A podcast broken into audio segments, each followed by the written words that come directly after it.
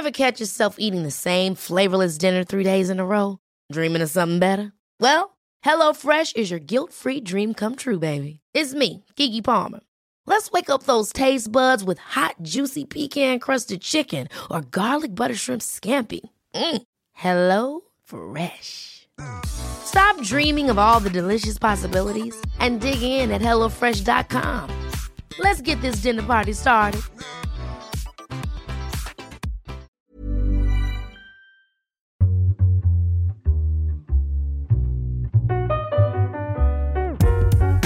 Gedankensalat, der ultimative Podcast mit Edwin und Yilmaz.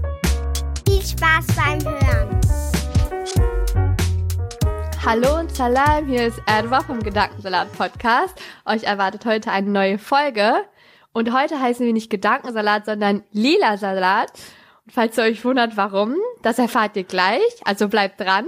Und ich bin heute mit Susanne hier. Hallo Susanne. Hi Erwa, ich bin Susanne vom Lila Podcast. Ähm, falls ihr den nicht kennt, das ist ein feministischer Podcast. Er hat auch den Übertitel, ist gar nicht ein Untertitel, sondern Übertitel Feminismus für alle. Und genau das ist eigentlich unser Konzept seit 2013 schon. Wir sind schon ein ganz alter Podcast. Ähm, und wir sprechen über alles, was so im Feminismus passiert oder überhaupt passiert auf der Welt und schauen durch die feministische Brille. Da geht es um Alltagsthemen, aber auch um politische Themen, Themen, die immer wieder kommen. Momentan Iran ist auch jetzt wieder ein großes Thema, hatten wir letztes Jahr eine Sendung dazu, wird gerade ganz viel wieder angehört. Aber auch zum Beispiel hatten wir jetzt über die USA und die Abtreibungsrechte dort. Genau, wir machen alles Mögliche. Und heute eine Sendung mit dir. Ich freue mich.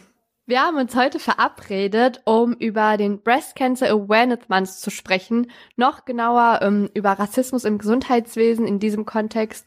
Und ähm, das ist irgendein Projekt, wo wir uns zusammengetan haben. Unterschiedliche Organisationen machen nämlich in diesem Zeitraum weltweit ähm, darauf aufmerksam, wie wichtig es ist, Vorsorgeuntersuchungen wahrzunehmen und versuchen auch das Thema Brustkrebs, was ja so viele betrifft, äh, in die Mitte der Gesellschaft zu rücken. Da, wo Krankheit nämlich auch hingehört. Denn immerhin erkrankt in Deutschland jede achte Frau im Laufe ihres Lebens an einer Form davon. Ja, und wir sind beide Podcasterinnen, deswegen was liegt näher, als einen Podcast dazu zu machen?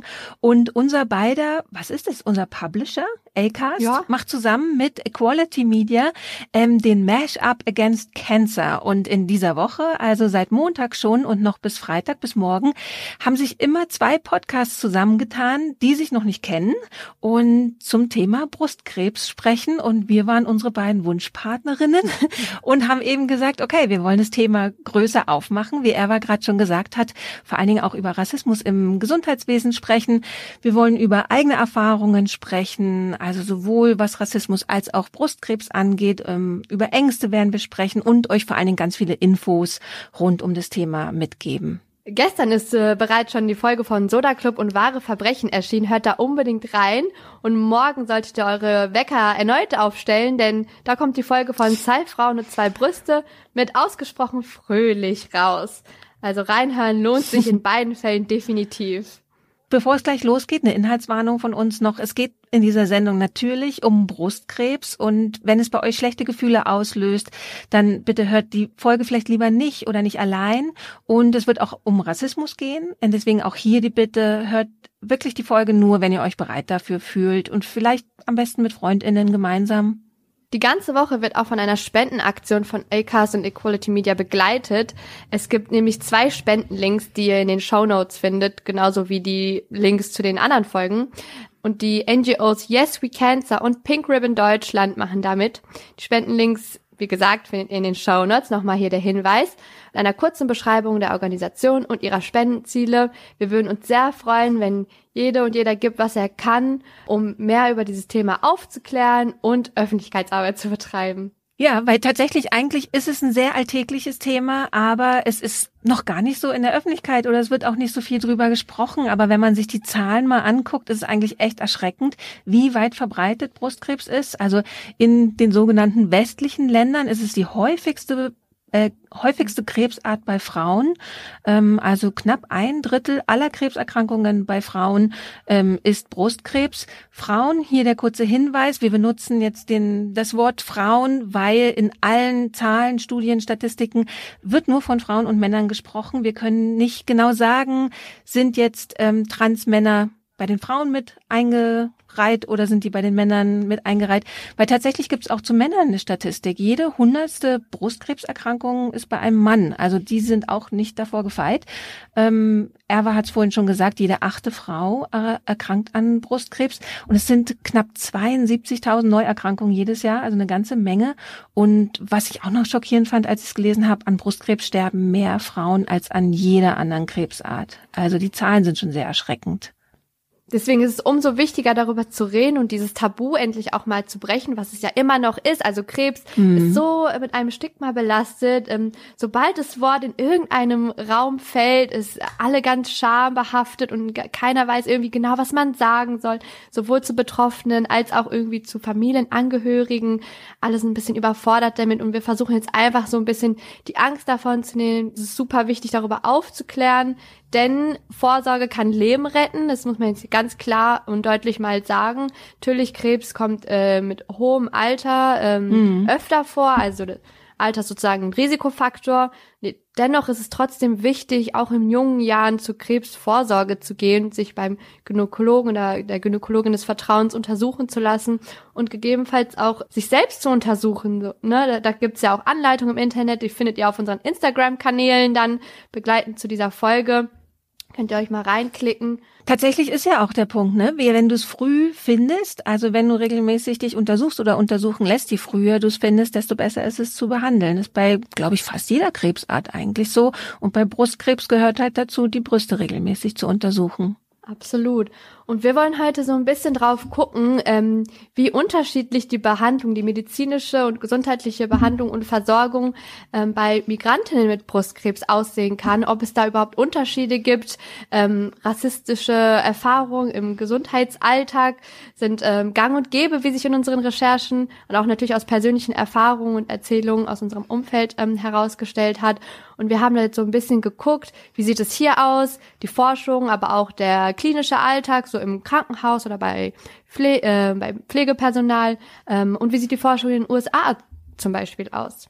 Ja, weil das Deprimierende ist eigentlich, dass es hier fast keine Forschung gibt. Also man muss dann sehr schnell immer in die USA schauen, weil die dort einfach weiter sind, das zumindest sich mal anzugucken. Mhm. Ähm, ich habe auch das Gefühl, dass während Corona ist dann schon mal so ein bisschen so ein Fokus hier aufgetaucht, also dass man sich damit beschäftigt hat, aber tatsächlich auch eher so in so einer Bubble, also wenn man halt eben in so einer Blase ist, wo man, wo man viel liest über andere Länder und zum Beispiel aus den USA und dann war ja auch gerade während Corona war Black Lives Matter und dadurch war so so das Thema halt Diskriminierung mhm. und so sehr präsent und ähm, gleichzeitig haben wir natürlich hier auch sehen können, wie rassistisch Corona ist. Also, aber es gab noch keine Zahlen dazu. Also das war eigentlich das Deprimierende, dass man es nicht mit Zahlen unterfüttern konnte, sondern nur halt so quasi ableiten. Also die Wohnumstände sind schlechter, weil Rassismus oft mit Klassismus einhergeht. Ja. Ähm, die Leute werden schlechter erreicht, weil, weil die Kommunikation schlecht ist oder eben nur auf Deutsch stattfindet. Mhm. Und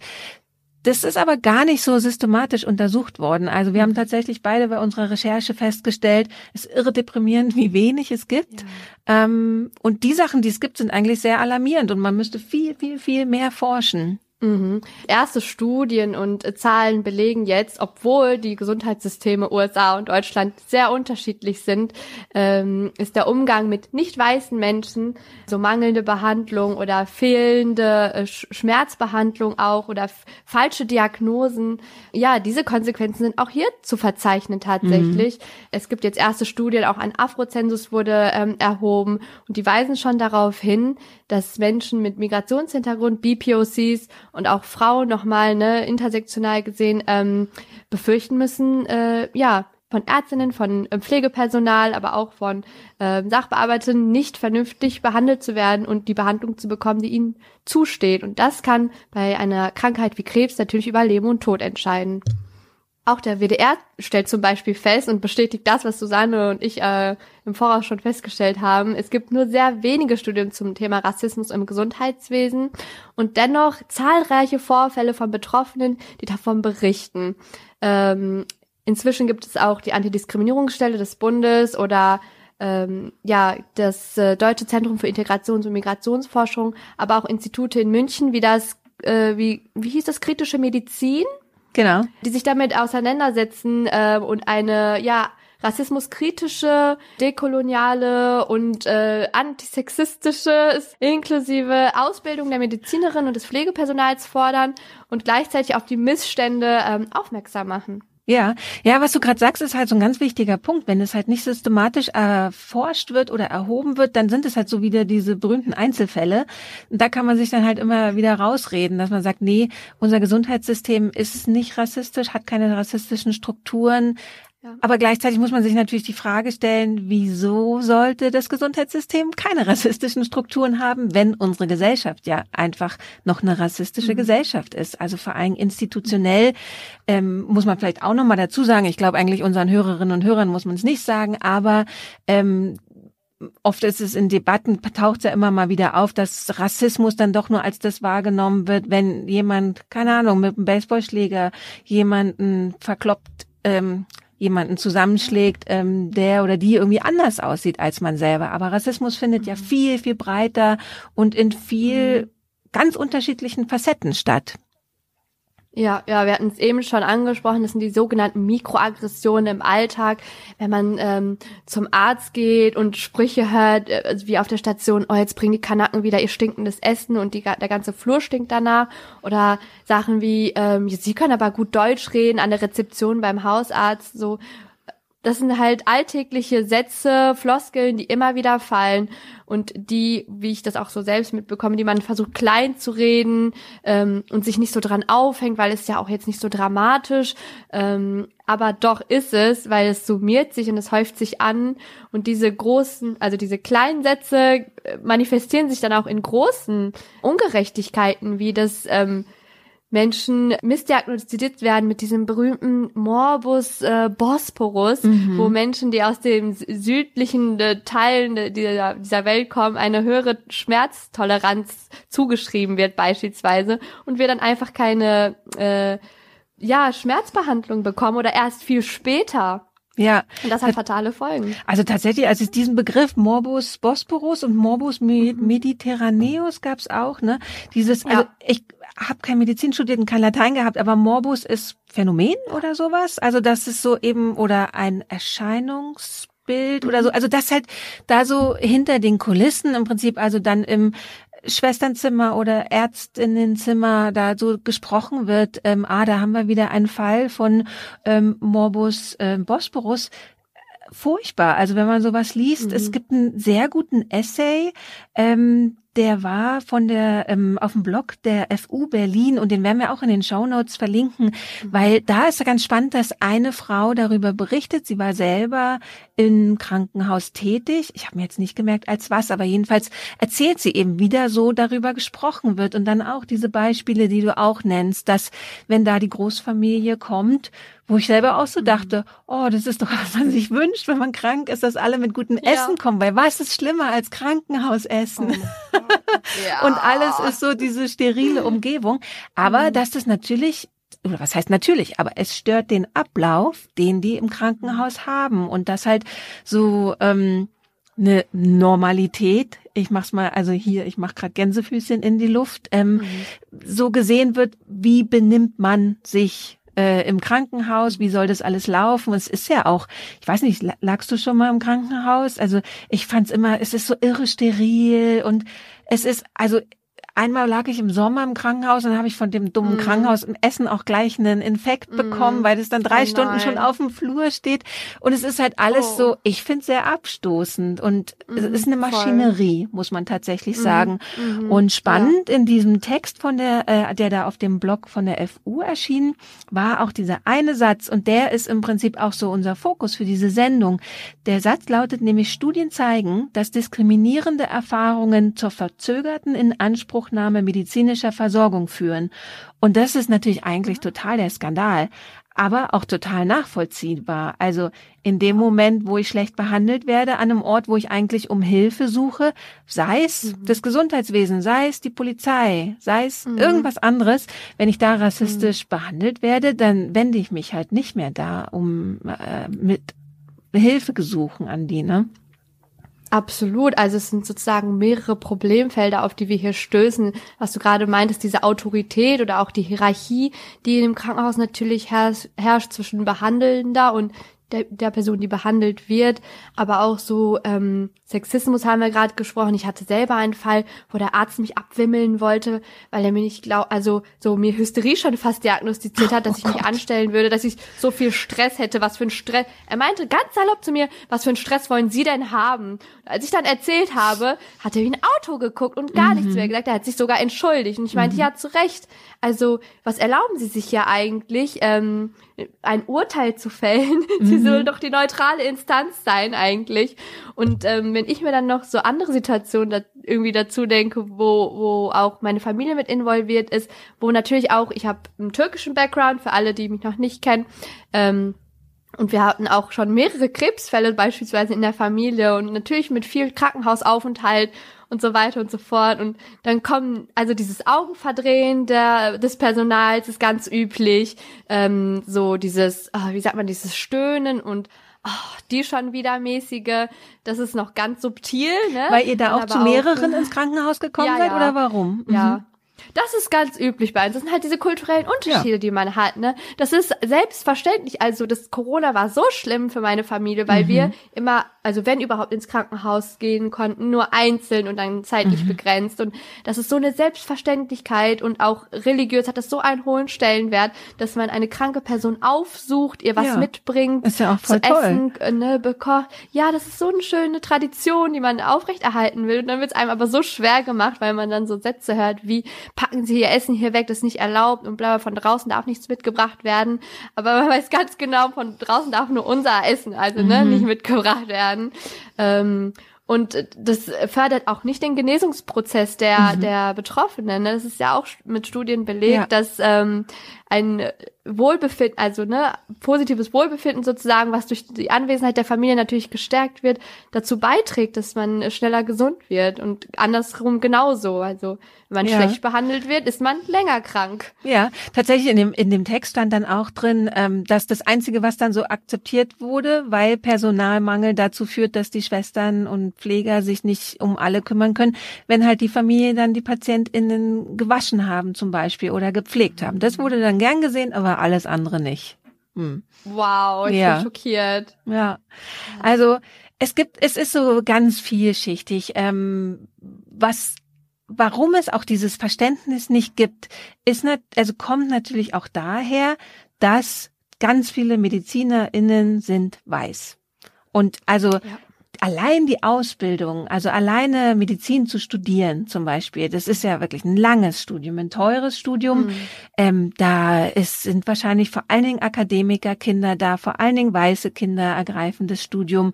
Also mhm. mich hat's jetzt auch nie so ganz groß ähm, interessiert, aber ich bin ein Arbeiterkind aus dem Osten und für mich war Medizin auch so, nee, ganz weit weg. Man müsse ja auch erstmal dann Latein mhm. lernen und so. Also wirklich, das ist so ganz mhm. viele Stufen, die einen dann erst erstmal abschrecken oder fernhalten tatsächlich. Und da würde sich aber sich total viel ändern natürlich, wenn das alles viel diverser wäre. Auf jeden Fall. Also dann wird man vielleicht nicht mehr auf dieses White Privilege stoßen, wenn die Ärzte dann, ne, ähm, sich als normal wahrnehmen, ne? Also mhm, wenn, wenn voll, Ärztinnen voll. und Ärzte denken, so wie sie sind und wie sie mit Krankheiten umgehen, ist normal, ja. sondern dann ist, sagen wir, du hättest jetzt Medizin studiert, dann hättest du denen erklären können, hey, ist doch voll gut für den Genesungsprozess, wenn wir hier Räume schaffen, dass die Familien zu Besuch kommen können, zum Beispiel. Absolut. Ne?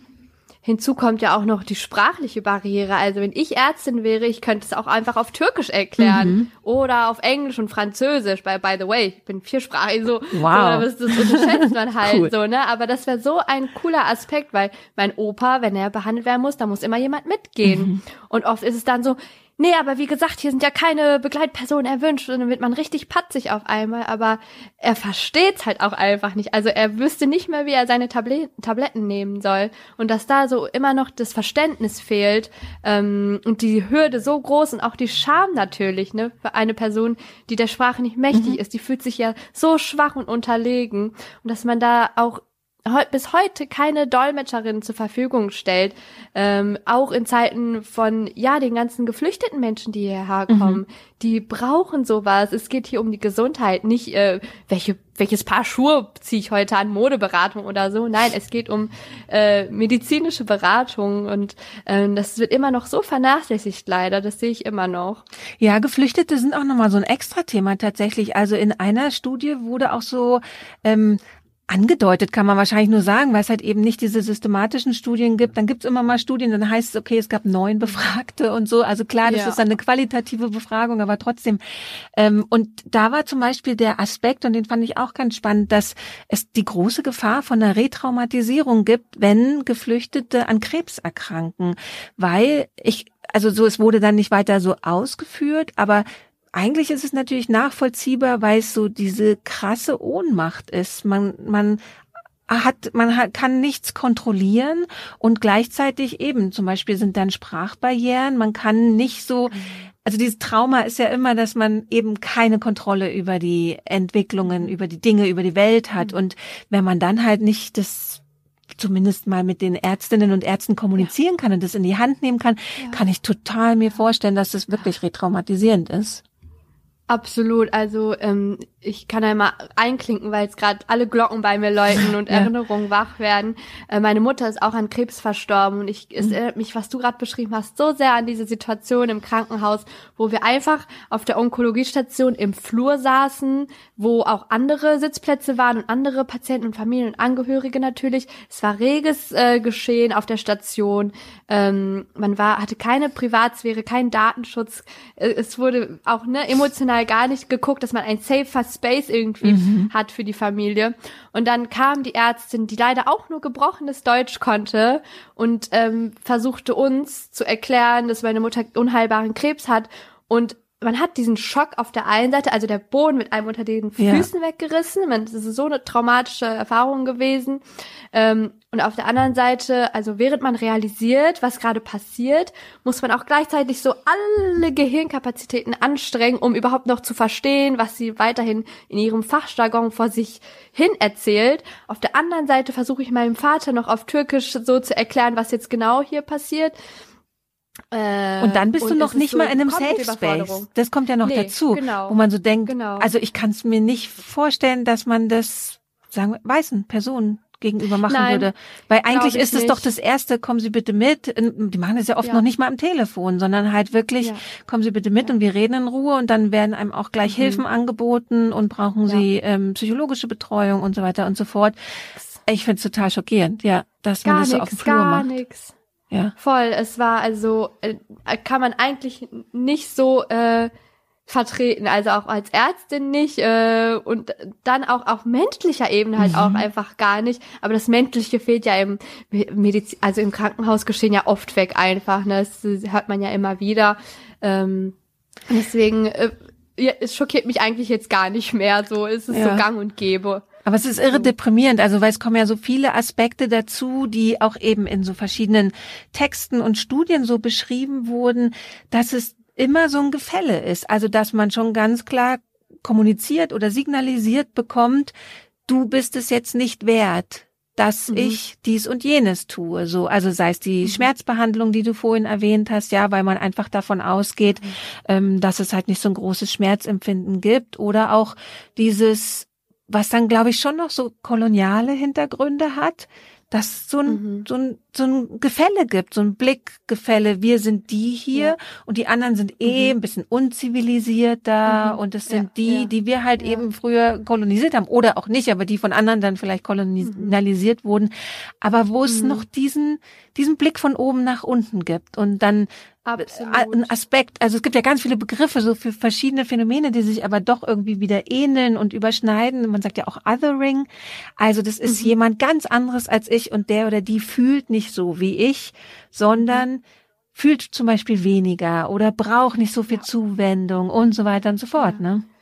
Ja, ja, dieses, was Rassismus bewirkt, ist ja auch oft dieses Entmenschlichen. Also Voll, ja. schmeißt nicht nur alle Menschen derselben Hautfarbe in eine Kategorie und äh, statt die individuell zu betrachten, sondern betrachtet sie als Gruppe, sondern äh, Menschen werden auch automatisch entmenschlicht. Also Gefühle werden ihnen abgesprochen, Erfahrungen werden ihnen abgesprochen, ähm, äh, ja, individuelle, so, da, dass man überhaupt ein Mensch ist, ne? Das sagt ja der Mhm. Begriff, wird ab und dann wird man auch wie ein Objekt eigentlich behandelt, sozusagen. Ja. Ich kann mal gerade die hier hin tun, hier abstellen, da warten lassen, nicht dran nehmen, nicht behandeln und das hat so einen Rattenschwanz an ne, Konsequenzen und Folgen. Und, Ja. ähm, so sieht's dann im Alltag aus.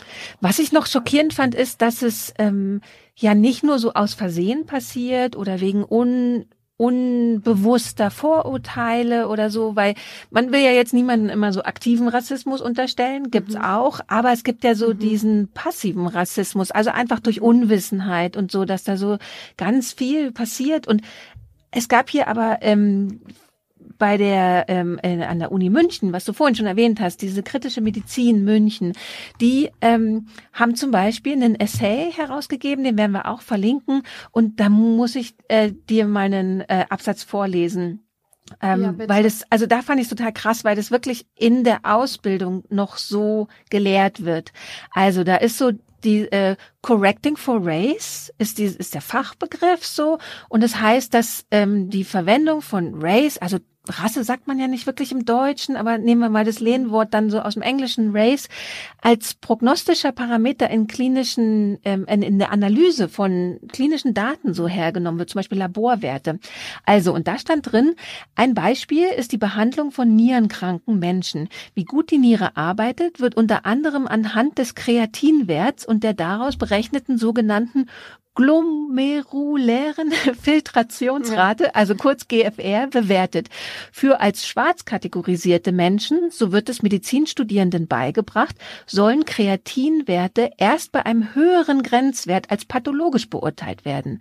Das führt dazu, dass bei Menschen, die als schwarz kategorisiert wurden, erst bei niedrigerer GFR ein Nierenversagen diagnostiziert und entsprechende Therapien eingeleitet werden. Unter anderem geht es hier aber auch um die Qualifikation für das Erhalten eines Nierentransplantats. Als einfache Erklärung hierfür dient weiterhin die rassistische Annahme, schwarze Menschen hätten eine höhere Muskelmasse und folglich einen höheren Kreatinwert, weshalb man dafür korrigieren in Anführungsstrichen müsse, obwohl dieser Zusammenhang widerlegt wurde. Und das also ich habe ja gar keinen Einblick in so, was so gelehrt wird, weil ich eben gar keine Berührungspunkte mit Medizinstudium oder Gesundheitsberufsausbildung habe. Aber dass sowas noch unterrichtet wird mit so komischen Annahmen, die einen ja wirklich auch grausamerweise sofort erinnern an die Kolonialzeit und an Experimente. Der schwarze Mhm. Mensch ist so und so und alles wurde vermessen und was sich auch alles ja schon als Ja. großer, großer Quatsch rausgestellt hat und dass es aber Ja. immer noch gelehrt wird. Und der Text war von 21, also sehr aktuell. Jetzt nicht irgendwie 2010 oder so, wo man hoffen könnte, dass schon was Boah. sich geändert hat. Nee, also postkoloniale Überreste sind in der Wissenschaft und das, da hat die Medizin ja, also da macht ja Rassismus auch keinen Halt äh, vor irgendwie immer noch äh, Bestandteil und äh, werden noch gelehrt. Es ist schockierend. Also während du vorgelesen hast, für alle, die, die uns gerade nicht sehen, ich saß hier mit offenem Mund, einfach weil ich so schockiert Ja. bin, ähm, das, was man als Wissenschaft ausgibt oder was man als Wissenschaft betitelt, überhaupt eigentlich nicht auf wissenschaftlichen Fakten und Daten beruht Ja. und basiert und noch einmal komplett überarbeitet werden müsste. Also das ist ja nur eins von vielen Beispielen. Ich bin mir sicher, in der Ausbildung in der medizinischen lassen sich noch weitere Beispiele finden. Kolonialismus ist ja in Deutschland null aufgearbeitet. Ich weiß nicht, ob du in der Schule irgendwas über die Nein. Kolonialzeit, ich auch nicht. nicht. Und Nein. das ist halt ja total deprimierend, wenn man weiß, wie stark das eigentlich unsere Gesellschaft heute noch beeinflusst und das Zusammenleben auch stört und, und ja, wie, wie viele, was für ein wichtiger Faktor das eigentlich immer noch ist, ne? Absolut, aber da weigert sich die Gesellschaft, aber auch die Politik irgendwie, ähm, da diese Aufklärungs- und Aufarbeitungsarbeit äh, zu leisten. Ähm, das ist natürlich mit äh, sehr viel, ja, da muss man erstmal Verantwortung übernehmen. die, äh, da muss man erstmal vielleicht äh, auch äh, gucken, wie man Reparationszahlungen äh, bezahlt. Da muss man diese anstrengenden Diskussionen eingehen, die Kapazitäten weiß ich nicht. Ähm, ich glaube, die Mehrheit der Gesellschaft denkt, es ist woanders besser aufgehoben und es lohnt sich nicht über die Sachen, die ja schon lange her sind und in der Vergangenheit passiert sind. Was, be was betrifft uns das heute noch? Ist ja oft das Argument, ne? Mhm. Zu sagen, ja, aber das ist doch schon längst passiert und wir können jetzt auch nichts mehr ändern. Bin ich schuld an den Sachen, die mein Urgroßvater getan hat? Nein, natürlich nicht. Sondern du bist verantwortlich dafür, dass es nicht wieder passiert. Und du hast auch die Verantwortung, ähm, deinen Beitrag irgendwie zu leisten, um diese Überreste abzubauen in der privilegierten Position, in der du dich befindest. Also Menschen, die nicht von Rassismus betroffen sind, die nicht von Ableismus betroffen sind und nicht von Sexismus betroffen sind. Bitte teilt eure Ressourcen. Ähm, wenn ihr diese Privilegien habt, dann ähm, setzt euch doch bitte dafür ein.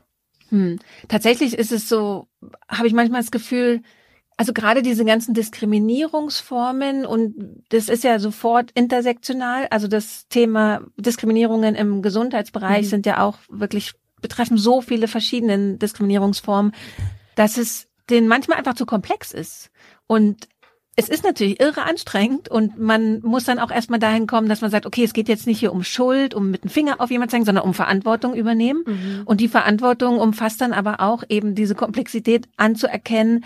Also wenn wir über Rassismus sprechen, sprechen wir auch relativ schnell über Klassismus. Hatten wir ja auch gerade schon. Und bei Corona hat man es ganz stark gesehen, dass das Geld ein großer Faktor mhm. ist, wie hoch die Wahrscheinlichkeit ist, dass man erkrankt. Und dann aber auch Voll. eben diese kulturelle Sensibilität. Also das muss man sich einfach angucken. Man muss sich Individuen angucken. Man kann nicht Patient X2, 3, N8 oder so nennen, sondern muss sich das angucken, weil, also was lustiger war oder was interessanterweise eine Erfahrung ist, die ich auf eine Art teile, die habe ich auch so gelesen in einem Text, ähm, mhm. nämlich, dass Autorität auch so ein interessanter Faktor ist, wenn man sich das so anguckt, wie Menschen eben Ärzte zum Beispiel oder auch Lehrer ist auch sowas als Autoritätspersonen wahrnehmen. Mhm. Und ähm, mhm. eine Freundin von mir, deren Eltern auch aus der Türkei kommen, mit der hatte ich schon mal so ein ganz langes Gespräch und wir haben so festgestellt, dass wir sehr ähnliche Erfahrungen oder sehr ähnlichen Umgang mit Autoritäten haben. Ich aus dem Osten und sie auch aus der Türkei. Und dass wir dann auch schnell so sind, wenn jetzt zum Beispiel ein Arzt uns was sagt oder früher ein Lehrer oder so, dass man das dann hinnimmt und nicht in Frage stellt, weil man halt dazu erzogen wurde, ja, das ist eine Autoritätsperson, das hast du nicht in Frage zu stellen. Und ich glaube aber gerade bei solchen Themen, wenn man nicht gut untersucht wird, wenn man nicht die Vorsorge bekommt, die man braucht und so, muss man eigentlich halt so irre selbstbewusst sein und sagen, doch, ich brauche das aber oder nein, nein, ich lasse mir hier von Ihnen nichts erzählen. Aber das ist für mich immer noch eine Vorstellung, das zu machen. Ich weiß nicht, kann ich mir vielleicht so seit fünf, sechs Jahren vorstellen. Und früher wäre das so, nee, kann man doch nicht machen. Aber das ist so ganz tief sitzt das irgendwie drin, dieses Autoritätsding. Ich glaube, wir, wir, Frauen, das kommt noch mal dahin zu, haben das kommt noch auch noch doller, dazu. weil wir so sozialisiert ja. werden, ne? Ähm, das ja. überhaupt nicht in Frage zu stellen und irgendwie so kleine People-Pleaser zu sein ähm, und gar nicht Widersprache zu, äh, ja, zu widersprechen. Und und äh, dann, dann nimmt man das manchmal vielleicht einfach hin, obwohl ich weiß genau, dass mit meinem Körper was nicht stimmt. Und Frauen, ich lese mhm. Stories, wo sie zum Teil all zehn, zwölf Jahre lang einer Diagnose hinterherrennen mussten. Eigen, also das was für ein Krampf und Kampf das auch ist, also zeittechnisch und Geld ja. und Ressourcen und Nerven, die hat man nicht einfach mal so, um Dutzend Ärzte und Ärztinnen abzuklappern und immer wieder zu beteuern, aber mit mir stimmt was nicht, mit meinem Körper stimmt was nicht, bitte untersuchen Sie mich doch, dass man regelrecht schon betteln muss bei manchen Ärztinnen und die immer wieder, mhm. nein, dann nehmen sie einfach die Pille zum Beispiel, ganz oft höre ich das, wenn man sehr dolle Unterleibschmerzen ja. hat, da habe ich viele Freundinnen, die können ein Lied davon singen, ähm, die werden dann abgewimmelt mit, nehmen sie die Pille, das mhm. passt dann schon, ähm, oder nehmen sie eine Schmerztablette, das passt dann schon, äh, und dabei ist es dann, ähm, Endometriose oder so oder eine Zyste irgendwie. Ja, ja, ja, ja tatsächlich kann ich dir genau diese Geschichte exakt so erzählen. Ähm, Und es ist tatsächlich, glaube ich, was, was man teilt. Also eben als Frau, was man mit mhm. anderen diskriminierten Personen teilt. So, weil halt mhm. die Mechanismen die gleichen sind. Eben Autorität, ernst genommen werden und so. Und bei mir war es auch. Ich habe ähm, sehr früh meine Periode bekommen, mit elf schon und dann relativ bald. Also paar Jahre später fing es an, dass ich unglaubliche Unterleibsschmerzen hatte, so. Und es waren halt aber die Oi. 90er. Also, da hat noch nie jemand was von mhm. Endometriose gehört, so. Und dann war das auch relativ spät, erst so Mitte, nee, sogar Ende meiner 20er Jahre. Also 2008 war das tatsächlich dann erst, dass ich ähm, dann tatsächlich zu meiner ähm, Frauenärztin gegangen bin, weil ich einen Beitrag Nein. im Fernsehen gesehen hatte über Endometriose. Und dann hörst du da ja schon diese Zahlen, dass zehn Prozent aller Frauen das haben. Also eigentlich voll viele. Und aber niemand hat bisher davon was gehört so. Und dann ja, hätte ich eigentlich mal so eine Untersuchung haben müssen, was ja auch dann mit einer OP einhergeht und war dann aber ähm, tatsächlich, als ich einmal meine Tage hatte, musste ich dann eine Not-OP machen lassen, weil so viel Blut im Bauchraum war, dass das ganze Bauchfell entzündet war und so. Aber vorher hat dir halt jeder immer nur gesagt, na ja, du hast halt ein bisschen doller deine Tage. Nein. So und dann lag ich da auf dem OP-Tisch. Also deswegen so dieses, also es ist, und ich habe tatsächlich ein Problem, zu Ärzten zu gehen, weil ich auch immer nur gehört habe, ja, aber das ist ja nix. Und ich kann es so nachvollziehen, was in, in diesen Texten, in diesen Studien gesagt wird, dass man mhm. dann sagt, ja, dann nicht. Mhm. So, und mhm. sich zurückzieht. Ja, also das voll. ist ja ein ganz normaler Mechanismus, der sich dann, also, ne, wie wir auch ab zu Anfangs beschrieben ja. hatten, wenn man da einmal, da wird man ja darauf konditioniert, basically schon fast, ne? Also wenn man da immer wieder hört, ja. nee, das ist Einbildung, nee, das ist in ihrem Kopf oder so, das ist ja auch gang und gäbe, dass Ärztinnen das sagen, ähm, dann denkt man sich ja irgendwann, ja, warum soll ich mir jetzt überhaupt noch die Mühe machen? Und es tut mir so schrecklich leid, ja. dass du diese Erfahrungen und tausend andere ähm, Menschen mit äh, Uterus, sage ich jetzt mal, äh, diese Erfahrung machen müssen, äh, und immer noch machen. Und ich finde es aber so schön daran, also kann man echt gut erkennen, ähm, wie soziale Medien und jetzt Fernseher auch, aber ich finde soziale Medien auch richtig, ja, richtig äh, gut Aufklärungsarbeit leisten. Also ich habe über Empowern, und absolut, Empowern. Über meinen Instagram-Channel, glaube ich, mhm. ähm, also ich folge so tollen Seiten, die, wo ich noch so, wo ich manchmal dachte, uh, ja, vielleicht könnte mal sein, dass was nicht stimmt oder ich guck mal und hm, ich traue mich mal. Aber es macht einen so mündig, einfach auch zu wissen, dass da so etwas gibt ja. und dass da was sein könnte. Wie heißt das und wie äußert sich das und die Symptome? Und es ist so einfach zugänglich und deswegen feiere ich, dass wir das gerade hier auch machen, diesen Podcast aufnehmen und ein bisschen einfach drüber quatschen, diese Angst davor nehmen ähm, und einfach mal äh, so das Öffnen und auch euch einladen, Leute, bitte ähm, äh, fühlt euch angesprochen und äh, erzählt gerne von euren Erfahrungen auch. Ihr könnt bestimmt in unsere DMs sliden, ähm, sind immer offen. Ähm, ich, ich bin gespannt zu hören, was ihr da für Erfahrungen gemacht habt, ähm, egal in welcher Hinsicht äh, und Perspektive. Und ich finde es so toll. Also ich glaube, äh, hätte ich nicht Instagram gehabt, hätte ich mich, glaube ich, nicht getraut, zur Therapie zu gehen, weil das so äh, stigmatisiert auch noch mhm. immer ist. Und ich habe dann durch diese Bubble, in der ich mhm. mich halt bewege, gelernt, hey, Therapie ist was voll Normales es ist voll in Ordnung, sich Hilfe zu holen, ja. die man braucht. Und dann habe ich mich getraut. Da wäre es auch wieder interessant, zum Beispiel über kulturelle Normen oder Annahmen so zu reden. Ne? Also es gab auch Texte ähm, über Psycho, wie heißt es. Psychosoziale Betreuung von ja. KrebspatientInnen. Ähm, und da auch, dass es natürlich einen totalen Unterschied macht, je nachdem, wen du vor dir hast, wie schwer die oder wie groß mhm. die Überwindung ist, sich eben auch dann psychotherapeutisch begleiten zu lassen, mit, mit dieser Diagnose Absolut. umzugehen und mit Absolut. der Therapie umzugehen und so. Ja, ja, es gibt den schönen Begriff oder schön ist er eigentlich nicht, aber ich finde es gut, dass es einen Begriff dafür gibt, das Medical Gaslighting, weil es ist ja genau das, man kriegt eingeredet, mhm. nee, nee, alles in Ordnung oder nee, nee, die Schmerzen bilden sie sich nur ein und so. Dass es diese Begriffe gibt, ist halt so wichtig, um dann das Problem auch zu benennen. Mhm. So, deswegen. Ja, wir machen auf super. jeden Fall so richtige Schritte in die richtige Richtung, aber es sind halt irgendwie immer noch Baby Steps und ich denke mir auch, warum erst jetzt? Also wir hätten schon viel früher damit anfangen können. Und die sind alle privat. Ja, die sind alle privat initiiert, ne? Also es kommt jetzt nicht irgendwie von mhm. den Institutionen her, okay, wir haben hier ein Problem, wir müssen da mhm. jetzt mal was machen. Ähm, Du hattest mir, was ich nämlich nicht wusste, bevor wir uns verabredet haben für diese Sendung und dann erst mhm. in unserem ersten Gespräch, hast du erzählt, dass du in der Gesundheitskommunikation bist, dass du das gelernt hast. Und dann dachte ich auch, ja, mega, passt ja einfach ja. total zum Thema. Und da würde mich auch nochmal interessiert, weil wir ja schon das Thema hatten, dass Sprache einfach ja auch so, so ein krasser mhm. Faktor ist, erreichst du Leute überhaupt zum Beispiel mit dem Thema Voll. Vorsorge? Also äh, ich kann da immer nur wieder eigentlich euch ins Herz legen, allen, die gerade zuhören, äh, zu lesen, das, äh, das Bestsellerbuch von Kübela Gübisch als Sprache und Sein. Da wird nämlich sehr, sehr schön geschildert, dass Sprache Realitäten schafft, Sprache auch Macht ist und so vieles mehr. Also einfach bitte lesen.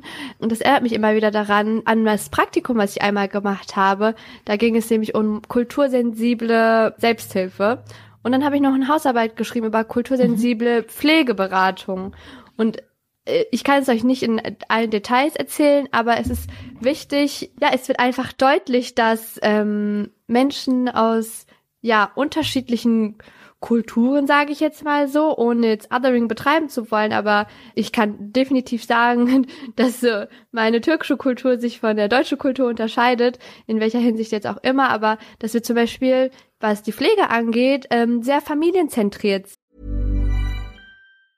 I'm Sandra, and I'm just the professional your small business was looking for. But you didn't hire me because you didn't use LinkedIn jobs. LinkedIn has professionals you can't find anywhere else, including those who aren't actively looking for a new job but might be open to the perfect role, like me.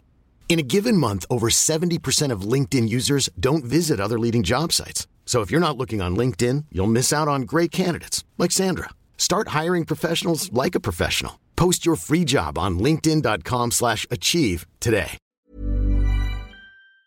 Und das ist wichtig, das äh, mit, in, mhm. mit zu betrachten auch und in diese Rechnung mit einzubeziehen, weil da geht es äh, darum, dass man füreinander da ist und dass Familienmitglieder sich verantwortlich fühlen wie gestaltet sich das mit dem Pflegedienst, der vorbeikommt? Worauf muss geachtet werden? Was sind mhm. denn wichtige, ja, wie ist die Familie aufgebaut? Welche Hierarchien gibt es dort? Wer nimmt welche Rolle ein? Und da gibt es definitiv Unterschiede und es ist wichtig, ähm, Pflegepersonal zum Beispiel ähm, dahingehend auszubilden oder Seminare anzubieten, die da ein bisschen sensibilisieren, um um auch einfach einen fachgerechten, ja, eine fachgerechte Behandlung zu ermöglichen. Also sonst wird man dem Patienten gegenüber ja auch nicht fair. Wenn man deren Bedürfnisse nicht wahrnimmt, mhm. ja, dann kann man die Bedürfnisse natürlich auch nicht befriedigen. Mhm. Wie ist deine Erfahrung eigentlich, wenn wir jetzt zum Beispiel dieses äh, Thema Brustkrebsvorsorge nochmal angucken? Also wenn dann so Kampagnen gemacht werden, ja? Also wir kennen ja alle diese Plakate seit, äh, also als wir klein waren, war es mhm. AIDS, oder als ich klein war, als du klein warst, war es nicht mehr Thema, aber AIDS-Aufklärung mhm. und äh, ähm, dann halt bei Corona gab es ja ganz viele Kampagnen und Brustkrebsvorsorge gibt's ja auch, glaube ich schon. Habe ich schon mal was gesehen? Mhm. Uh, ich bin gerade gar nicht so sicher. Aber da wäre ja auch dann die Frage, ne? Diese Plakate, wo dann einfach auf Deutsch ein flotter Spruch draufsteht, die sind ja dann manchmal auch so ein bisschen so mhm. augenzwinkernd gewesen. Äh, ja, die muss man ja eigentlich ganz anders ja, gendersensible ähm, Sprache ist jetzt auch so im Kommen ähm, bei der Gesundheitskommunikation. Ähm, und da äh, ist deutlich zu verzeichnen, dass ähm, das, was man zum Beispiel mit Männern kommuniziert, Männer sind ja dafür berühmt äh, bekannt, dass sie Vorsorgeuntersuchungen ganz, also viel seltener wahrnehmen als Frauen. Und dann muss man sich mhm. überlegen, ja, warum? Wie wollen Männer angesprochen werden? Oder wie fühlen sie sich angesprochen? Wie fühlen sie sich also wie muss kommuniziert werden, damit sie sich aufgefordert fühlen, diese Vorsorgeuntersuchungen zu beanspruchen? Wie erreiche ich ähm, meine Zielgruppe am besten ähm, und dementsprechend sozusagen diese Kampagnen planen und äh, diese Poster entwerfen und diese Werbespot design? Wahrscheinlich müsste man auch viel mehr mit Piktogrammen und sowas arbeiten. Das überrascht mich immer, dass zum Beispiel auch bei Packungs, äh, hier, wie heißt es, Packungsbeilagen, gar nicht, also es ist ja Text, Text, Text, Text, dafür steht man selber schon die Hälfte nicht, aber dass da nicht zum Beispiel viel mehr mit Piktogrammen gearbeitet werden würde, weil das ja international und immer einfach verständlich ist voll, dass auch abgesehen von Gender jetzt viel, viel inklusiver für Menschen, die äh, Sprachbarrieren ja. haben. Meine Oma ist zum Beispiel Analphabetin, sie kann nicht mal lesen. Mhm. Also mit Bildern könnte sie viel mehr anfangen. Es wäre viel inklusiver, äh, wenn man das so, äh, ja, bildhaft gestaltet, mhm. statt, statt diesen Text dahin zu klatschen, den sich sowieso keiner antun möchte. Ähm, wäre eine Idee, aber es ist halt, es dauert alles. Es dauert, es dauert, es dauert, bis sich da was verändert. Ähm, das kann noch lange dauern, meiner Meinung nach.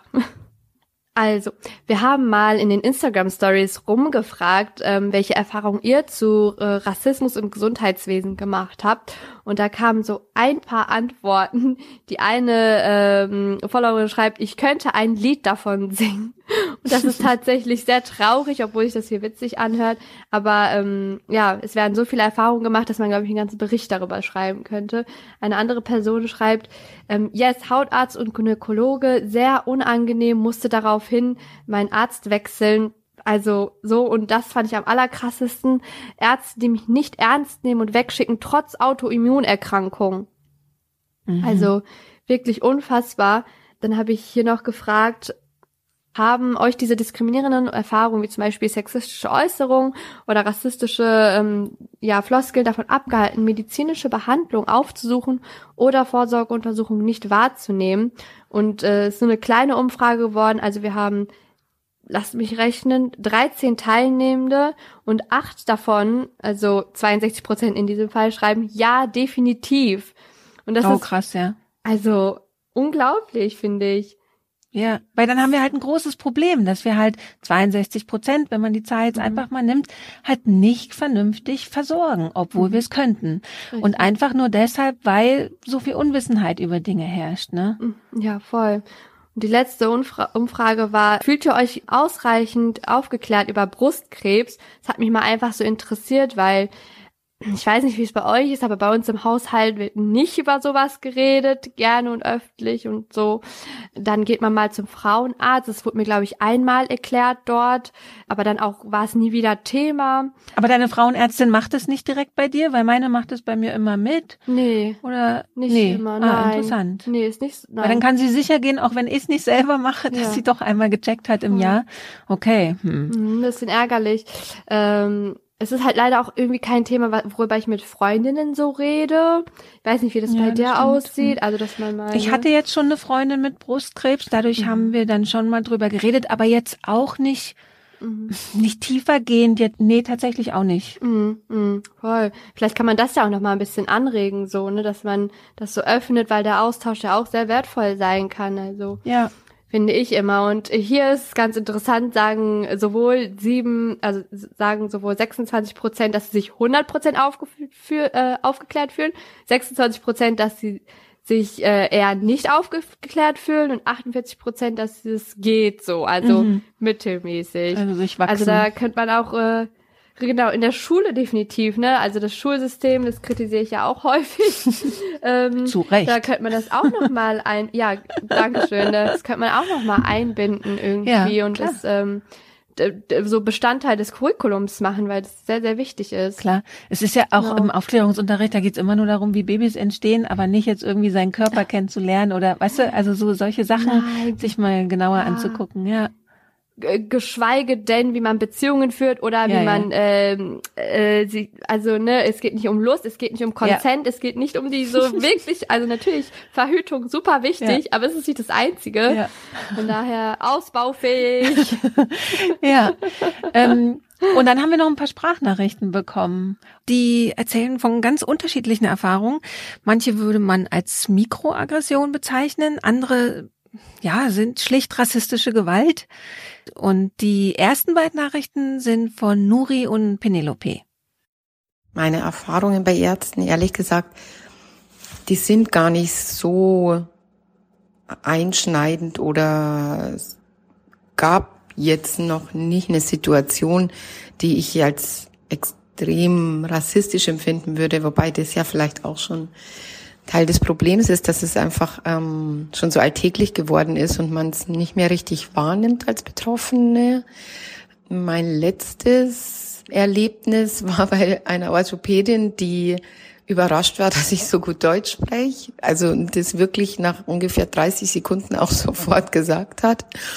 Und als ich dann auch noch was irgendwie ins Bayerische abgeschweift bin, war sie völlig verwirrt und äh, war völlig perplex und hat mir das auch nochmal irgendwie erzählt oder, oder fand es einfach irgendwie kurios. Also in ihren, in ihren Augen war es kurios, in ihren Ohren war es kurios, dass ich Bayerisch sprechen könnte. Ähm, bei meiner Mama zum Beispiel ist es so, dass ähm, also der die Pässe von Einwandern, Einwanderinnen, sind ja oftmals falsch datiert, also sind Geburtsdaten drin, in denen die Personen älter oder jünger datiert sind. Einfach aus dem Grund, dass die Menschen erst äh, registriert wurden, als sie eingeschult wurden, zum Beispiel. Meine Mutter wurde nie eingeschult. Insofern äh, war bei ihr in ihrem Passstand 1931 drin. Meine Mutter ist viel jünger natürlich und äh, wird aber bei manchen Ärzten als ja 90-Jährige wahrgenommen und dann muss man halt immer intervenieren und sagen, sie ist erst 78 ähm, und die Leiden, die sie hat, sind vielleicht nicht ganz normal. Ja, also das ist sozusagen auch ein Problem. Ja, also ich würde sagen, dass bei mir schon so eine Grundanspannung da ist, wenn ich zu einem neuen Arzt, einer neuen Ärztin muss, weil man dann doch schon einige Erfahrungen im Leben gesammelt hat. Und das ist bei mir auf jeden Fall nicht nur Rassismus. Ähm, natürlich spielt da auch Sexismus eine Rolle, aber auch Ärzte, die irgendwie überlastet sind und Privatpatienten als Kunden wahrnehmen und man, wenn man das eben nicht ist, äh, sowieso zur Seite geschoben wird. Also manchmal ist es auch schwer zu unterscheiden. Und ähm, ja, sicher fühlt man sich dann oft nicht auf jeden Fall. Also ganz konkret, was ich krass fand oder ähm, auf jeden Fall bemerkenswert war, die Ärztin saß im ja, im Patientenzimmer, schaute sich meine Akte an und war so, Frau, okay, ähm, ja. Und hat einfach weitergeredet. Und ähm, also ich habe mich schon so sehr als äh, junge Frau daran gewöhnt, dass ich tatsächlich sogar da höflich geblieben bin und gelächelt habe und ja, so diesen typischen Spruch gesagt habe, so ja, mein Name ist schon schwierig, aber eigentlich ist er nicht schwierig. Und er ist sicher nicht viel schwieriger als zum Beispiel manche französische Namen, die sich deutsche Ärzte dann doch ähm, irgendwie zurechtlegen können oder äh, sich sogar die zwei Sekunden Mühe machen, nachzufragen, wie man das denn richtig ausspricht. Und ähm, ja, also ich merke dann, dann doch schon sehr oft, dass ich mich auch an eine Art von so, ja, zweite Klasse-System gewöhnt habe, dass ich dann auch wirklich nett bleibe zu Leuten, die mir echt eigentlich gar keinen Respekt gegenüberbringen, weil ich einfach weiß, dass einem weißen deutschen Mann das nicht passieren würde, dass ein Arzt, eine Ärztin im Zimmer sitzt und einfach sagt, ja, so, whatever. Okay, machen wir mal weiter im Programm, ne? Also, ja, also dieser tägliche Rassismus ist auf jeden Fall etwas, wo man wenn man den wirklich immer spüren würde, eigentlich auch richtig ausrasten könnte. Und äh, ja, deswegen hat man sich dann doch dran gewöhnt, viele Dinge mit einem Lächeln ähm, ja abzutun. Hallo, hier ist Sarah vom Podcast Curry On. Danke, dass ihr euch diesem wichtigen Thema annehmt. Ähm, ich selbst habe ein Glück äh, nicht so oft Rassismus erleben müssen mit äh, Ärztinnen oder im Gesundheitssystem.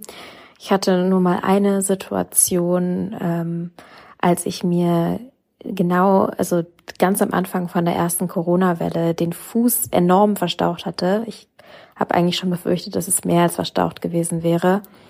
Ähm, der ist sehr stark angeschwollen und ich bin zu einem Orthopäden gefahren, bei mir in der Nähe. Und ähm, das ist ein Stadtteil, der auch sehr stark migrantisch geprägt ist. Und ähm, bei diesem Orthopäden war es so, dass dass eben alles Leute waren, die irgendwie ja akute Probleme hatten, die da ankamen und ähm, alle in so einem kleinen Wartezimmer zusammengefercht wurden, während überall anders gerade ähm, Social Distancing betrieben wurde, ähm, Leute enorm vorsichtig waren, haben die keine Termine vergeben, sondern einfach äh, die Leute da in einem Raum warten lassen über Stunden hinweg. Ähm, und als ich dann den Arzt darauf angesprochen habe, hat er ja sich eher lustig darüber gemacht ähm, und sich beschwert, dass die Leute sich nicht benehmen. Ähm, und das waren eben auch alles vor allem migrantische Menschen ähm, oder zumindest migrantisch gelesene Menschen. Und ähm, das zeigt halt auch, wessen Gesundheit irgendwie dann ernst genommen wird. Und äh, gerade von einem Arzt fand ich das irgendwie erschreckend zu sehen, dass es ihm komplett egal war, irgendwie ähm, ja, wie seine Patienten da irgendwie geschützt werden oder nicht. Und das zeigt halt auch, dass es auch auf jeden Fall strukturelle Probleme gibt im Gesundheitssystem. Ich erlebe das vor allem auch bei älteren Verwandten oder ähm, ja, so Generationen meine Eltern, Bekannten, die auch nicht äh, ausreichend aufgeklärt werden über Vorsorgeuntersuchungen, denen nicht nahegelegt wird, weshalb das wichtig ist, äh, Vorsorgeuntersuchungen zum Beispiel ähm, in der Brustkrebsvorsorge zu machen ähm, und auch auf welche Leistungen sie überhaupt Anspruch haben. Und das allein zu kommunizieren, das ist auf jeden Fall extrem wichtig. Ich selbst habe auch gemerkt, dass ich, ähm, wenn ich mich dann in einem Kontext nicht wohlfühle, mich dann eher rausziehe, weil eben Körper auch sowas äh, Vulnerables hat, sich irgendwie so mit seinem ganzen Körper irgendwie auch einer Person zu zeigen und in einer vulnerablen Situation anzuvertrauen. Und ähm, bin deswegen auch auf der Suche nach äh, BIPOC-Ärztinnen, weil ich glaube, dass ich dann auch viel mehr irgendwie ähm, ja auf Vorsorge achten würde, als ich es vielleicht auch jetzt gerade noch tue. Ähm, und auch regelmäßiger äh, hingehen würde. Ähm, ich bin da ehrlich gesagt nicht so gut drin. Also falls jemand Tipps für BIPOC-Ärztinnen oder auch andere tolle Ärztinnen, die irgendwie ähm, ja sich sensibel verhalten, ähm, in Hamburg habt, dann schreibt mir und danke euch auf jeden Fall für die Folge. Und dann erreichte mich auch noch eine Sprachnachricht von meiner Podcast-Kollegin Jenny vom Podcast Bau und Bödeck. Ähm, verlinken wir euch auch unten. Und auch sie hat leider ähnliche Erfahrungen gemacht. Also die Frage war, ob ich im deutschen Gesundheitssystem je Rassismus erfahren habe. Ich persönlich muss sagen, hm, ich habe nicht so einprägsame Erinnerungen daran, dass mir konkret Rassismus widerfahren ist. Ich schätze mal, dass es zum einen daran liegt, dass ich fließend Deutsch spreche und zum anderen, dass ich äh, eigentlich so gut wie nie Ärzte oder Ärztinnen aufsuche, weil ich weiß nicht, ich, ich, ich habe irgendwie null Vertrauen in diese Menschen, vor allem weil sehr viele Fehldiagnosen passiert sind bei mir. Ich weiß aber nicht, ob das direkt mit ähm, Racism zusammenhängt. Und ich glaube auch, dass diese Erinnerungen, die ich habe, vor allen Dingen ähm, bestehen durch meine Mutter. Also ich glaube, dass wahrscheinlich meine persönlichen Erinnerungen ähm, überschattet werden von den Erinnerungen, die ich habe, die ähm, durch meine Mutter geschehen sind im Gesundheitssystem. Meine Mutter spricht nicht sonderlich gut Deutsch und braucht deswegen immer eine Dolmetscherin. Und daher begleite ich sie immer, wenn wir ähm, Ärztinnen aussuchen. Und meine Mutter hat auch Diabetes und einen Bandscheibenvorfall gehabt. Das bedeutet, wir waren super, super, super oft ähm, bei Ärztinnen. Ähm, genau, und wir hatten einen Vorfall tatsächlich bei einem Augenarzt das super krass einprägsam war und ich so super krass wütend bin. Ich, also ich bin so an die Decke gegangen. Ich habe auch den Arzt total angeschrien, ähm, weil er meinte irgendwie, also schon ganz seltsam, woher wir kommen und ganz komisch, dass meine Mutter ja schon so lange hier ist und immer noch kein Deutsch spricht. Das kann ja gar nicht sein. Und äh, warum ich ihr denn nichts beibringe. Äh, und dann hatte er eine Anweisung gegeben und ich übersetze nicht direkt immer alles, wenn ich das Gefühl habe, meine Mutter hat es verstanden, weil das war super unnötig und ich will auch meiner Mutter nicht das Gefühl geben, so als äh, würde sie gar nichts checken und ich weiß, dass sie sehr mit diesem Gefühl struggelt. Deswegen übersetze ich immer nur, wenn ich das Gefühl habe, sie hat es nicht verstanden und ein bisschen Deutsch spricht sie. Und er hat zu ihr gesagt, sie soll ihr Kopf weiter nach vorne lehnen, dass sie da vorne an dieser Lehne ankommt.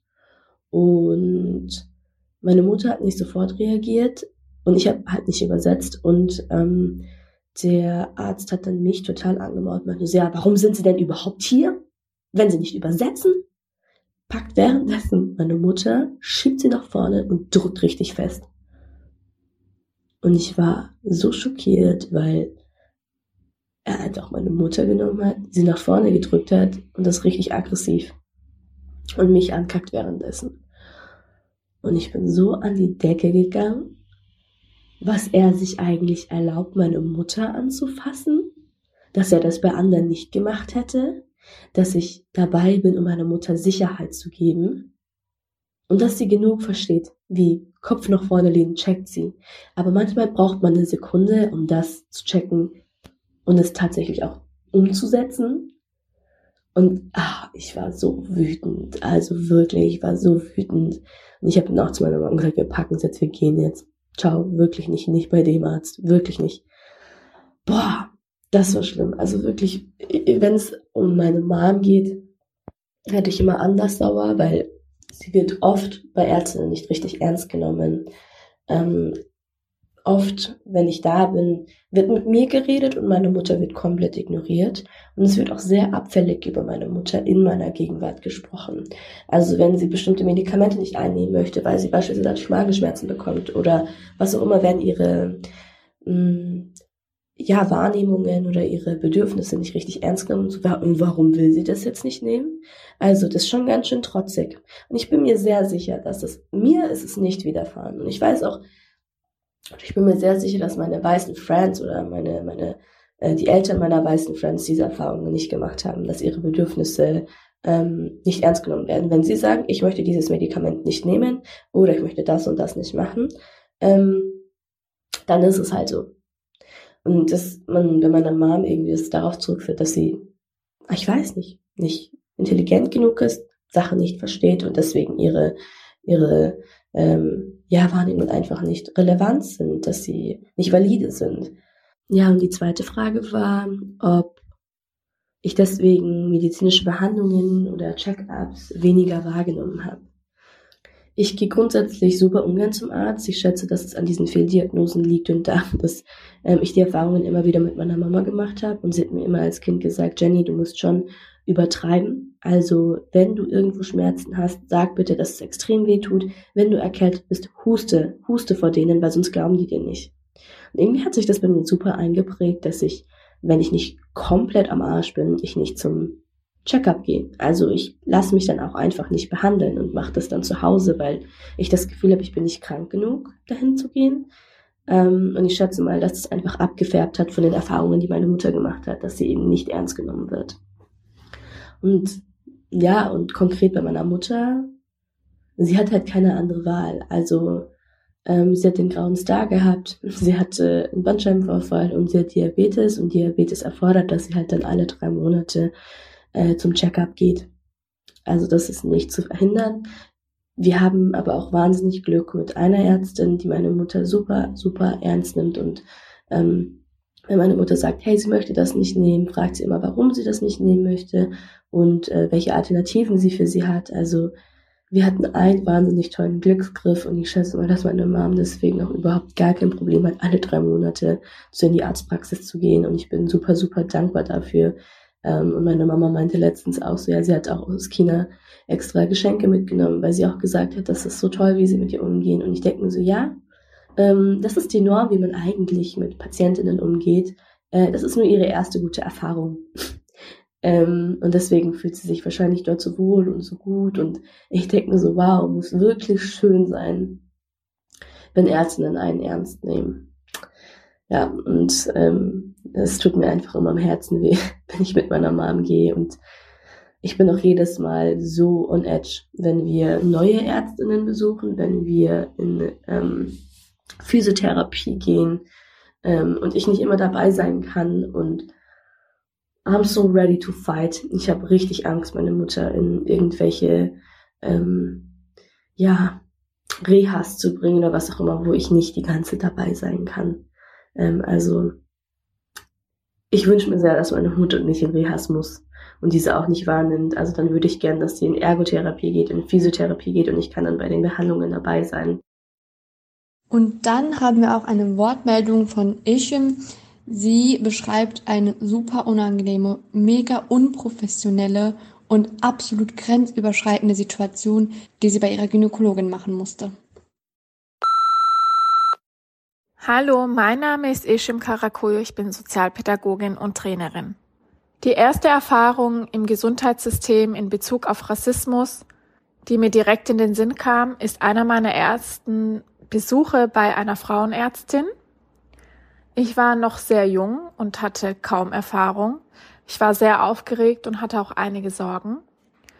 Dennoch habe ich mich über Gespräche und ein zugeneigtes Verhalten schon sehr gefreut.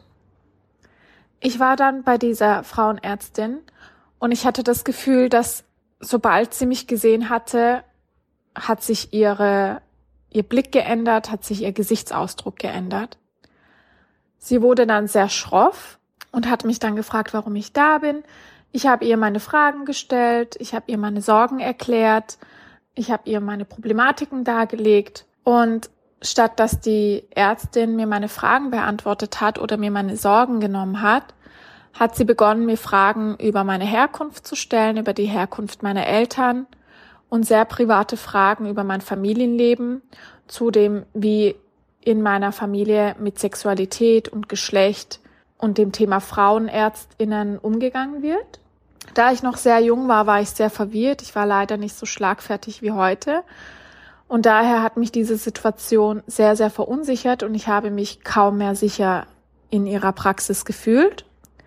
Ich habe daraufhin gesagt, dass ich von ihr bitte nicht untersucht werden möchte. Ihre Antwort daraufhin war, dass sie es kennt, dass Leute aus meinem Umfeld, aus meiner Herkunft sich immer gerne anstellen bei Untersuchungen oder bei Arztbesuchen und hat mich eigentlich dazu gedrängt, einen Abstrich zu machen. Und ich konnte mich leider nicht wehren, weil wie gesagt, ich war sehr jung.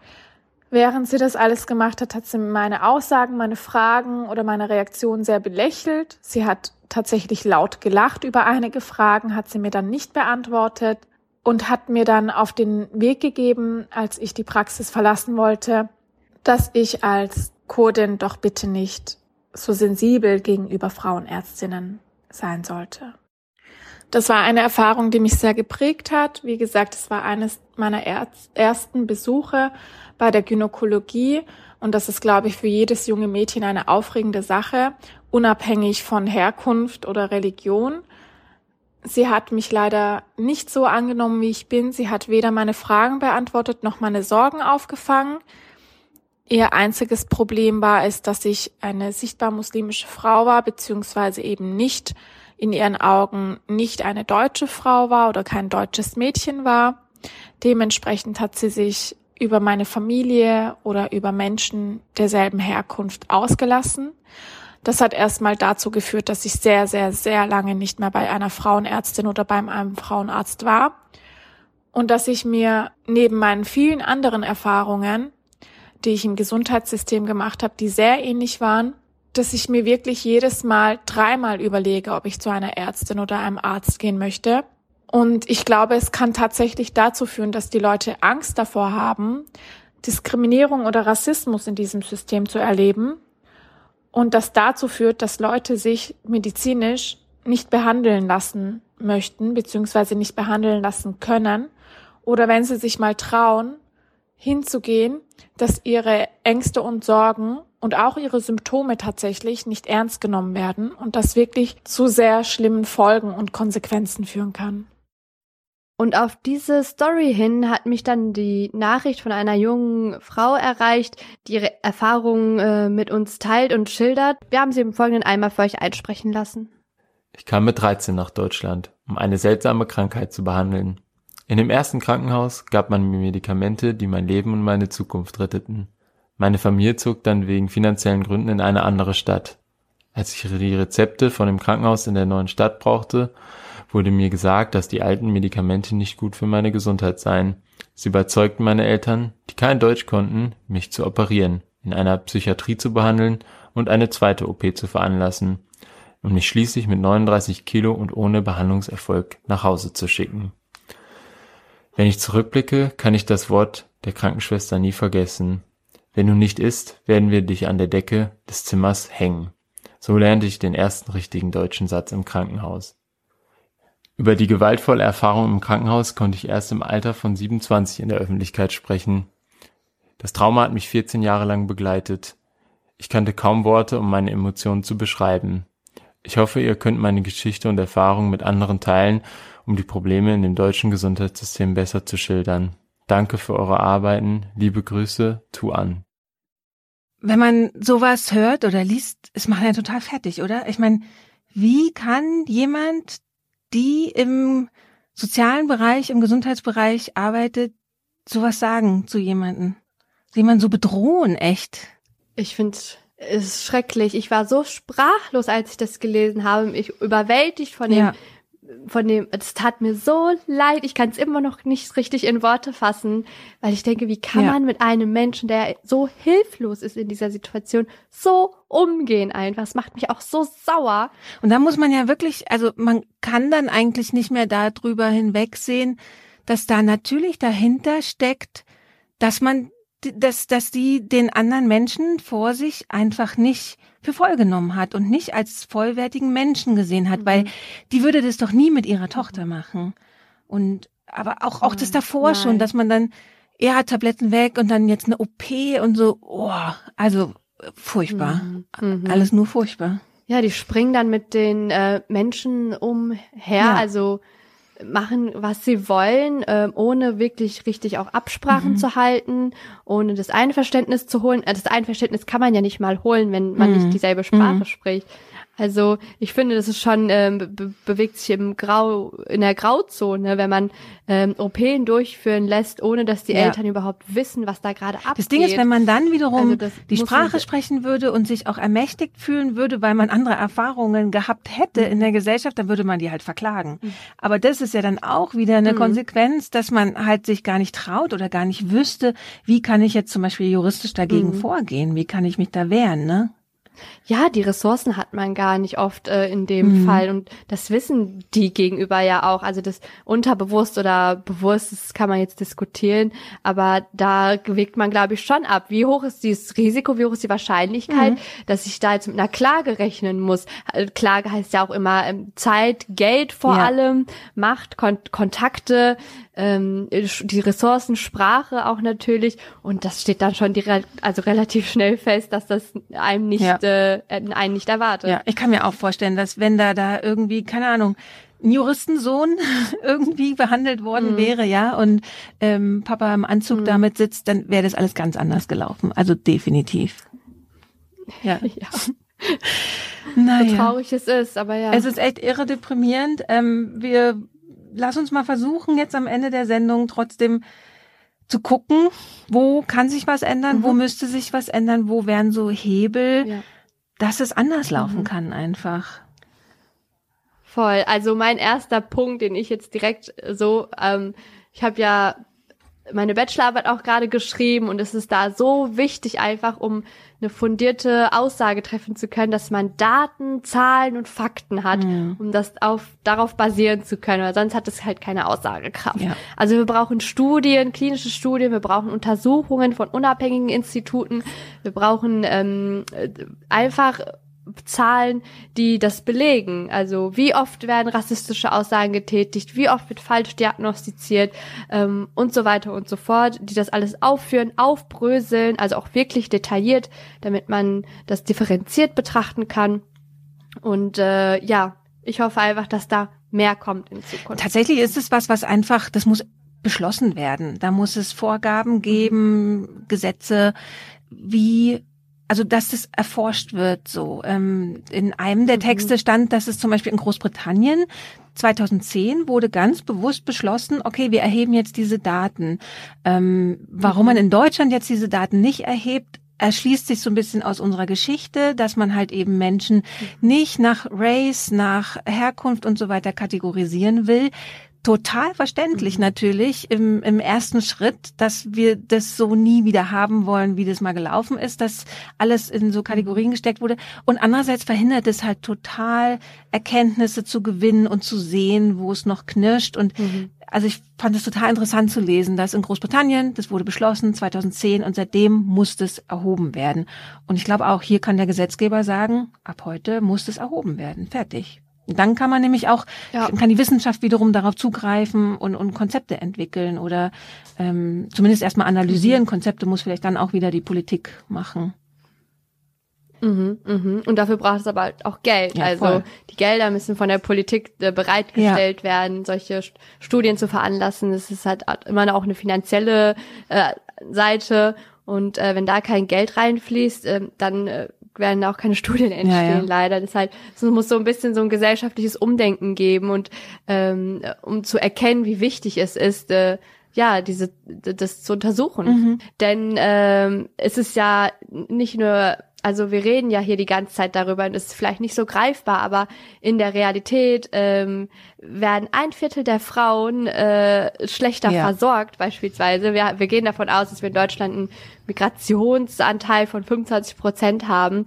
Und Deutschland ist ja immer so, schmückt sich, wie fortschrittlich ja. wir hier sind. Und äh, wir sind so ein modernes Land. Ja, aber wie kann es denn sein, dass wir in Kauf nehmen, dass so viele Menschen ähm, schlechter versorgt werden äh, aufgrund von diesen, ja, die Sachen, die wir in der letzten ganzen Stunde hier aufgezählt haben. Ja, es ist halt irre beschämend, muss man echt sagen. Total mhm. beschämend. Mhm. Ähm, wir brauchen auch die Ausbildung, also über Schule haben wir ja schon geredet, dann über Ärztinnenausbildung, ähm, dass das einfach nicht stattfindet. Das muss dahin.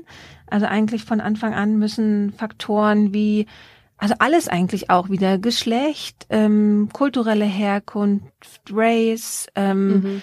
Äh, mhm. Klasse, ähm, alles muss da auch einfach st stattfinden und gelehrt werden. Ne? Ähm, da habe ich zum Schluss jetzt noch so ein wirklich schönes Beispiel, weil es nämlich eine Studie gab, ähm, die gleichzeitig in Neuseeland und in Österreich stattgefunden hat. Ähm, und da war das nämlich so total interessant, dass die haben natürlich festgestellt, dass ähm, die Versorgung von Menschen mit Migrationsgeschichte schlechter ist. Vor allem die gynäkologische ähm, Versorgung war schlechter, mhm. weil da auch nochmal wurde der Punkt raus, herausgestellt, die kulturellen Vorstellungen von einer guten Geburt oder einem guten Umgang mit Krankheiten sehr unterschiedlich sind. Und in mhm. Österreich war dann die Folge, also die Studie war schon von 2005, ist schon ein bisschen länger her, aber deswegen war es auch ganz schön zu sehen, dass da draus tatsächlich was entstanden ist. In Österreich gibt es seit circa zehn Jahren die GesundheitslotsInnen, also das sind tatsächlich mhm. so Leute, die dann eben andere Menschen begleiten, die die Sprachen sprechen und einen so durch das Gesundheitssystem durchbegleiten können, was ja dann auch wieder ganz vielen Menschen zugutekommt. Also es ist ja nicht so, dass dann nur mhm. Menschen mit Migrationsgeschichte was davon hätten, sondern zum Beispiel auch welche, die zum Beispiel diese ganzen Formulare nicht verstehen. Also so Formulare mhm. in Deutschland sind ja auch nochmal die eigene Hölle so. Ähm, ja. Und in Neuseeland war auch ganz spannend, dass ähm, daraufhin verstärkt Maori als Krankenschwestern eingesetzt mhm. wurden. Also dass die auch dann geguckt haben, viel, viel mehr Menschen von der Minderheit, von den Ureinwohnern dazu zu kriegen, in diese Berufe zu gehen, weil es einfach total wichtig ist, die da zu haben. Voll. Ja, wir sehen, es sind so ein paar Projekte, die da schon anlaufen, mhm. äh, auch in anderen Ländern, an denen man sich so orientieren könnte. Vielleicht schwappt da ja auch etwas rüber dann nach Deutschland. Ähm, und äh, es werden schon die ersten Studien durchgeführt, die ersten Zahlen stehen. Also ich bin ganz allgemein schon ein bisschen, also positiver Dinge, dass sich da was in die richtige Richtung auch hier entwickelt. Ähm, ist natürlich ein bisschen träge, weil das Gesundheitssystem so eine große mhm. Institution mhm. ist. So muss man auch mal so sagen. Es ist keine, äh, ja, keine Veränderung, die von heute auf morgen stattfinden ja. wird. Aber ich finde, wir haben in unserem Podcast irgendwie schon unseren Beitrag dazu geleistet, um die Missstände aufzuzeigen und äh, ein bisschen auf die, ja, ein bisschen Salz in die Wunden so zu streuen. ähm, und äh, zu, ja, und zu, äh, so die richtige Richtung ja, zu weisen. Da können wir euch nur aufrufen, mitzumachen, bisschen zu stänkern. Nee, mhm. tatsächlich glaube ich, dass mhm. der, dass der Druck einfach, der wird aus den Communities kommen, der wird von, also mhm. Erstmal ist er vielleicht nur bei Social Media und man empowert sich gegenseitig, aber das wird dann ähm, Folgen haben. Also auch das eben so Studiengänge wie die kritische Medizin, ja, die wirklich noch ganz, ganz jung sind, mhm. aber dass sowas entsteht und früher oder später kann die Politik sich da nicht mehr wehren, also weil es auch total mhm. doof ist, zum Beispiel immer noch zu behaupten, Deutschland sei kein Einwanderungsland, was ja schon viele Leute mhm. immer noch so vor sich hertragen. Nein, nein, die gehen alle wieder nach Hause, die Gastarbeiter. Dieser doofe Scheiß, der sich immer noch so erzählt das ist wird. Lustig. Ja. Äh, mein Opa hat sich das selber noch eingeredet bis vor ein paar Jahren. Er meinte, ich, ich wandere wieder zurück aus, ich ziehe wieder in die Türkei. Ja äh, bis er dann äh, so richtig krank wurde und dann gemerkt hat, ja gut, die, äh, ich bleib doch lieber hier. ja, und also für die nachfolgenden Generationen ist es ja einfach dann sehr wahrscheinlich einfach gar kein Thema mehr. Das ist hier die Heimat mhm. und trotzdem ist die Kultur Voll. ja von der Familie, von den Eltern weitergegeben und wir müssen einfach mhm. darauf reagieren, dass dass die Gesellschaft bunter wird und dass wir alle Individuen sind. Ich meine, es war ja vorher in den, was weiß ich, in den 40ern, oh, 40er reden wir vielleicht nicht drüber, 50er Jahren ja. oder so auch nicht das, wie es so mhm. vorgegeben wird, als ob alle mhm. gleich und alle hatten den gleichen Lebensentwurf und so. Mhm. Man hat halt alle anderen Lebensentwürfe einfach nur unterdrückt und alle, die anders waren, anders gedacht haben oder so. Absolut. Wir sind aber optimistisch, habe ich das Gefühl. Ja. gut. Absolut, doch, doch, doch, doch, doch. Ich sehe viele coole Projekte, viele coole Leute, die sich da für einen offenen und diversen Umgang einsetzen. Ähm, ja, Sehr bin gut. positiver Dinge. Ich freue mich total, dass wir diese Sendung miteinander gemacht haben. Es hat ganz viel Spaß gemacht und ich habe ganz viel gelernt, also sowohl in der Recherche Ja. als auch im Gespräch mit dir. Und Ja, ich fand's super interessant. Vielen Dank. Für- und alle, danke an alle, die zugehört Ja, haben. auf jeden Fall. Und an die Hörerin des Lila Podcast, schaut unbedingt bei Erwa im Gedankensalat Podcast rein. Ähm, sie hat ja vorhin schon erzählt, worüber es alles so geht. Und da sind ähm, wirklich spannende Episoden dabei. Hört einfach mal rein. Abonniert sofort, dann verpasst ihr keine Folge. Dankeschön. Und an äh, alle Hörerinnen des Gedankensalat-Podcasts äh, lege ich euch wärmstens ans Herz, beim Lila-Podcast reinzuhören für noch mehr feministische Themen. Und äh, stay tuned, denn im Dezember kommt eine Sendung zum Sexismus im Gesundheitswesen raus. Wir haben es hier und dort schon ein bisschen angerissen, aber ich kann es kaum erwarten, das nochmal im Detail zu hören. Genau, abonnieren, folgen, liken, auch auf Instagram. Ihr findet alles in den Show Notes. Und äh, danke fürs Zuhören. Genau. Vielen Dank fürs Zuhören. Bis bald. Bis, bis demnächst. Auf Wiederhören.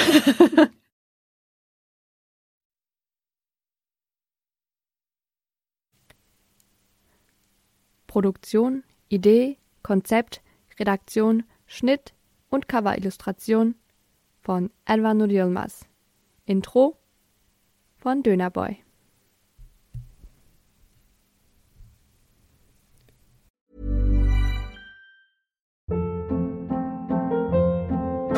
Hold up. What was that? Boring. No flavor. That was as bad as those leftovers you ate all week. Kiki Palmer here, and it's time to say hello to something fresh and guilt-free. Hello Fresh. Jazz up dinner with pecan-crusted chicken or garlic butter shrimp scampi. Now that's music to my mouth. Hello Fresh. Let's get this dinner party started. Discover all the delicious possibilities at hellofresh.com.